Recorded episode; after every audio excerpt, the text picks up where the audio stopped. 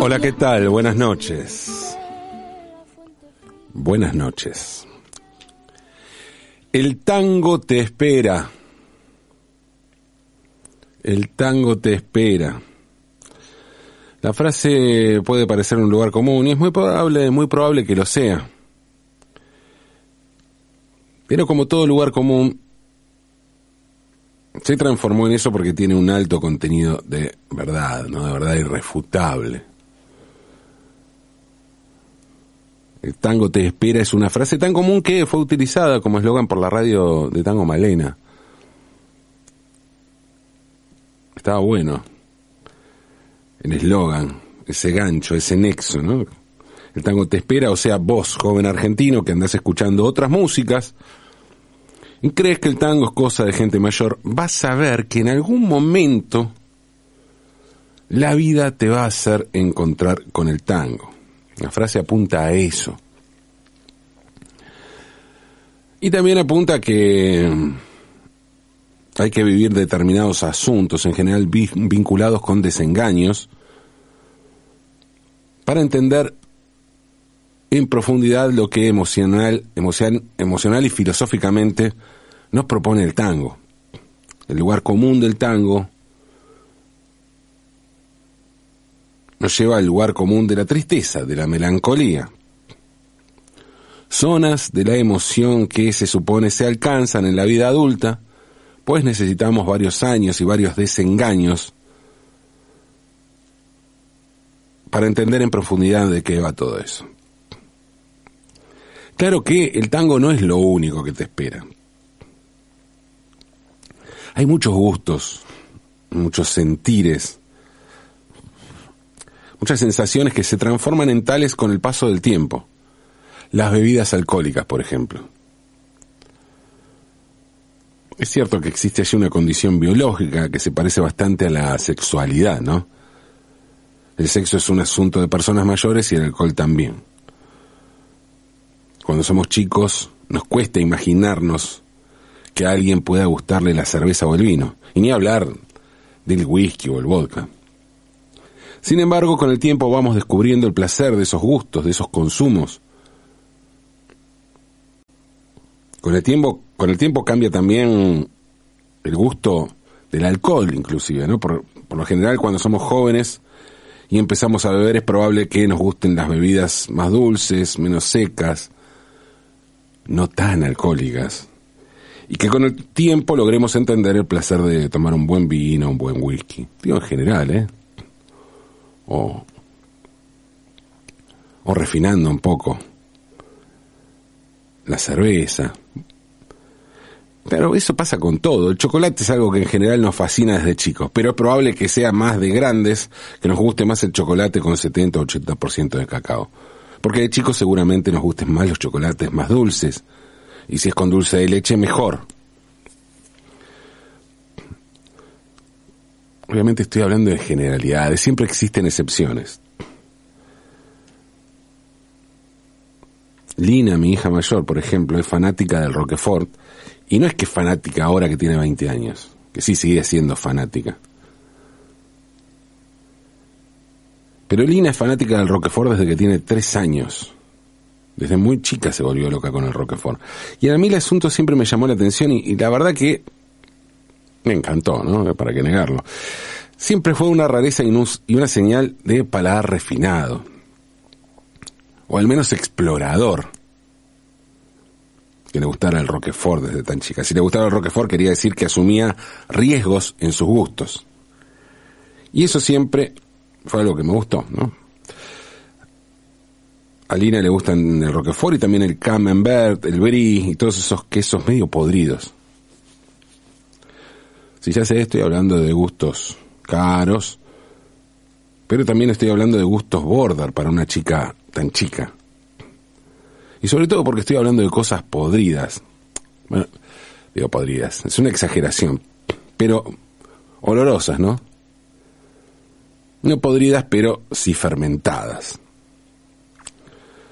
También, bueno, sé que todo queso es un fermento, pero en el caso de este tipo de quesos,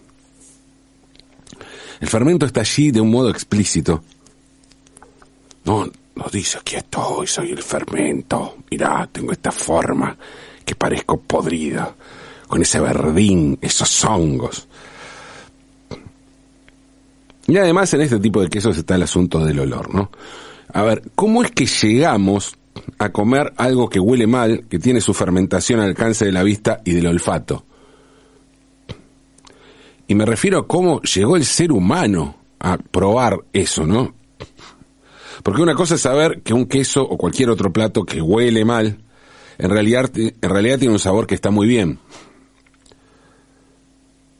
Pero claro, para eso hay que probarlo. Lo sabemos porque alguien lo probó. Pero otra cosa muy distinta es arriesgarnos por primera vez a probar algo que huele a podrido. Y más si el asunto fue hace siglos, cuando no existía ninguna clase de análisis de laboratorio para determinar que eso no podía matarnos. Porque algo tan asqueroso, lo más probable es que nos matara. ¿Por qué? ¿Cómo es que se probó? Y bueno, qué sé yo, seguramente haya que reducir todo a lo de siempre, ¿no? La necesidad. La necesidad, o sea, morir por comer eso o morir de hambre. Si estás en esa disyuntiva, decís, me como esto, qué sé yo. Ante semejante disyuntiva, las personas optaron por probar eso que era lo único que tenían para comer. Y eso fue lo que sucedió, al menos cuenta la leyenda, que fue lo que sucedió con el surströmming. ¿Qué es el surströmming? Bueno, surströmming significa arenque fermentado en sueco. Y el surströmming está considerada la comida más repugnante del mundo. Y no es que lo dice una encuesta en Twitter, ¿eh? Que seguramente si buscan habrá, pero no, no, así lo determinó un estudio japonés que midió el olor de esa comida sueca y la comparó con otras cosas muy olorosas que se comen en el mundo. El surströmming, como les dije, es un arenque fermentado que tiene un olor y un aspecto nauseabundos. Se vende en lata y la lata está hinchada. No solo está hinchada, se sigue hinchando. Vieron que siempre nos dicen que no debemos consumir un alimento en lata, no sé, tomates, arvejas, duraznos, lo que fuera, si la lata está hinchada. Bueno, nos dicen que si una lata está hinchada puede tener botulismo. Bueno, en el caso del surströmming, que la lata está hinchada es una buena señal. La lata del surströmming se hincha porque ese pescado, ese arenque, se sigue fermentando adentro de la lata, tanto que para abrir una lata del surströmming se recomienda hacerlo bajo el agua. De esa manera se evitan las salpicaduras y la salpicadura de una gota de este líquido puede provocar que tengamos que tirar la ropa manchada o que no podamos quitarnos ese olor ni con tres duchas. ¿Cómo es que se llegó a concebir ese pescado fermentado con ese olor asqueroso, a podrido, podrido fuerte? ¿Cómo se llegó a concebir como comida? Bueno, resulta que en el siglo XVI Suecia tuvo una guerra contra la ciudad alemana de Lübeck y como los alemanes de Lübeck controlaban el mar, a los suecos se les hacía imposible importar artículos y empezó a escasearles la sal. La sal era un elemento fundamental en aquella época porque se secaban las carnes, se conservaba. No había hielo, se conservaban las cosas en sal. Los suecos tenían cada vez eh, menos sal para conservar el arenque, que era un alimento básico en el norte del país. Y con, con el fin de ahorrar este suministro básico, alguien puso una cantidad insuficiente de sal en un barril, en un barril de arenque para secar. Y esto impidió que se, que se, completara, no se pudo completar el proceso de conservación. Quedaba así como quedan las anchoas, ¿no? algo por el estilo. Y fue así que el pescado comenzó a largar un olor nauseabundo. La conclusión obvia de la gente fue que estaba podrido. Y en circunstancias normales ese pescado hubiera sido arrojado a la basura. Pero esos hombres tenían hambre y el hambre no les dejaba muchas opciones, como les decía antes.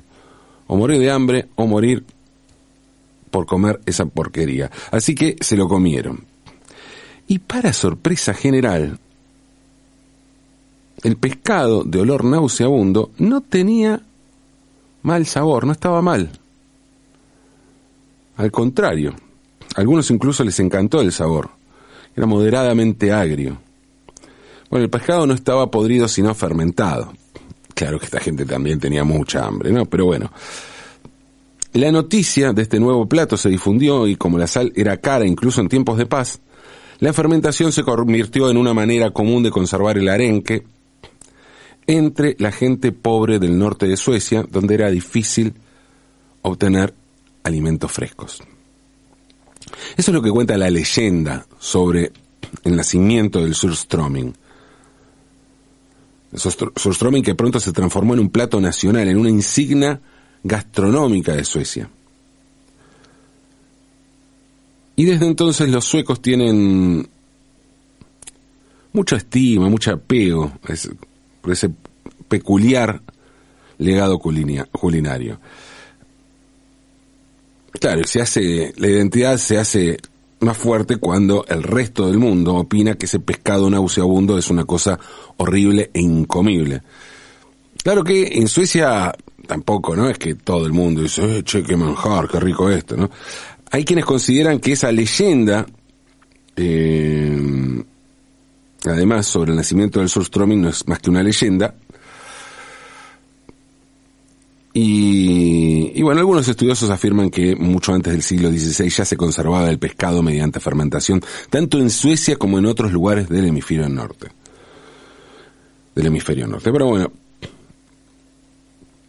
sea cual haya sido el origen del surströmming, lo más llamativo, lo más distintivo de este plato siempre ha sido su olor muy, muy fuerte. Y eso siempre fue así. ¿eh? El autor de un libro de cocina de finales del siglo XIX escribió, dice, ellos, refiriéndose a los entusiastas, ¿no? a los quienes les gusta el surströmming, lo consideran un manjar de lo más exquisito, pero jamás se servirá en banquetes a menos que el anfitrión prefiera comer solo o seleccione a invitados sin olfato. Bueno, hoy eh, se demostró que ese escritor estaba equivocado, ¿no? Y pese a su olor, el surströmming se sirve en banquetes y se considera en Suecia una delicia. Claro que no es una cosa que se coma todos los días, no, ni mucho menos, no. Es algo que forma parte de la dieta diaria. Invitar a unos amigos a comer surströmming es más bien un acontecimiento social. Y eso sí, su popularidad se ha extendido por toda Suecia, si bien el principal lugar de consumo sigue siendo la parte de la costa noreste llamada la costa alta. El plato, bueno, es un fenómeno muy sueco, muy sueco, se extendió, pero no se, no se extiende mucho más allá de Suecia. Pocas personas de fuera del país, poquísimas los consumen, algunos en Finlandia, en Noruega, en lugares cercanos a Suecia, pero la mayoría no conoce, no lo probó y no sabe de qué se trata. En los últimos tiempos sí, eh, varios youtubers han tomado el surströmming como una especie de culto bizarro, y van a encontrar varias reacciones, muchas, ¿eh? A este arenque fermentado en distintos canales de YouTube, gente que, que lo prueba. Eso sí, si buscan, tengan en cuenta que en casi todos los casos la conclusión de la gente fuera de Suecia es la misma. Se trata de algo incomible y la mayoría vomita en cámara. Es un asco también eso, ¿no? El famoso chef Keith Floyd hizo el siguiente comentario sobre el primer y probablemente último encuentro con el surströmming. Dijo, es de una repugnancia indescriptible. Y eso que Floyd había comido gusanos en África, pepinos de mar en China y cobras en Vietnam. Pero el surströmming fue el colmo. y dijo, a menudo la gente me pregunta qué es lo más repugnante que he probado. Ahora sé la respuesta. En la década de los años 30, de 1930, los 30 del año del siglo XX, se intentó introducir el surströmming en los Estados Unidos, ¿no? Buscaron los suecos ahí importarlo, a ver si, si podía adaptarse al gusto estadounidense. Pero cuando los agentes de la aduana de Nueva York abrieron una lata, pensaron que eran víctimas de un ataque con gas venenoso y fue así que declararon la sustancia no apta para el consumo humano, así que no se pudo importar absolutamente nada. Como nos decía, el plato no solo tiene detractores fuera de Suecia, los propios suecos están divididos al respecto, imagínense, o sea, puede ser un plato nacional, todo, pero es una porquería. Es realmente asqueroso, lo que sale de la lata, yo nunca lo olí y verlo solo ya es asqueroso. Decía que los suecos están divididos en sus opiniones. Bueno, Anders Sparman, médico de mediados del siglo XVII, que servía en la, en la corte de la reina Cristina, escribió que el surströmming olía a excremento fresco. Y en cambio, el, ah, el, cambio, el famoso botánico sueco del siglo XVIII, Carlos de Linneo, lo alabó y hasta incluyó algunas recetas prácticas en sus escritos. El libro Langs Oga Kusten, o a lo largo de la costa alta, explica que aunque se ha logrado eliminar el olor, o sea, hicieron un sustrome sin olor, ¿no? Pero ese producto no alcanzó el éxito comercial porque los amantes de ese plato están totalmente convencidos de que sin su olor el surströmming no es surströmming de verdad. La manera más común de comer el surströmming es servido sobre una rebanada de pan muy fino, que más bien es como tipo una tortilla mexicana, un pan pita, así muy, muy, muy fino y redondo, que se unta con manteca se le pone eh, pedazos de cebolla cortada, tomate y papas. Y a eso se le agrega esta, esta porquería. Suele servirse acompañado de cerveza fría o un shot de vodka o de un tipo de aguardiente llamado schnapps. Pero igual dije porquería, quiero aclarar, no lo probé, no sé, eh, no quiero ser prejuicioso, digo por lo que se ve. ¿Lo probaría? Sí, por supuesto. Para su preparación, eh, eh, bueno, el arenque se pesca en abril, antes de, antes de que, la hembra, que, de que la hembra desove, se le quitan la cabeza y los intestinos, pero se le dejan los huevos para que le añadan sabor. Parece que es los más codiciados, los huevos, así como caviar, ¿no? También se le deja el apéndice, pues contiene enzimas fundamentales para el proceso de ablandamiento. Y por unos cuantos días se guarda en barriles con salmuera fuerte que elimina la sangre y la grasa. Y a continuación se pasa a barriles con una salmuera menos concentrada para que se ablande y fermente durante dos meses. En julio se enlata y se refrigera y la calidad del producto final depende de la concentración de la salmuera y de la temperatura a la que se mantengan los barriles. Cada productor tiene su propia receta, ¿no? Son, son recetas así de productores chicos y artesanal y bueno, esta receta se guarda celosamente. Como les conté, el proceso de fermentación prosigue aún después de enlatarse el pescado, por eso la lata se sigue hinchando, y por eso también hay que tener tanto cuidado al abrirla.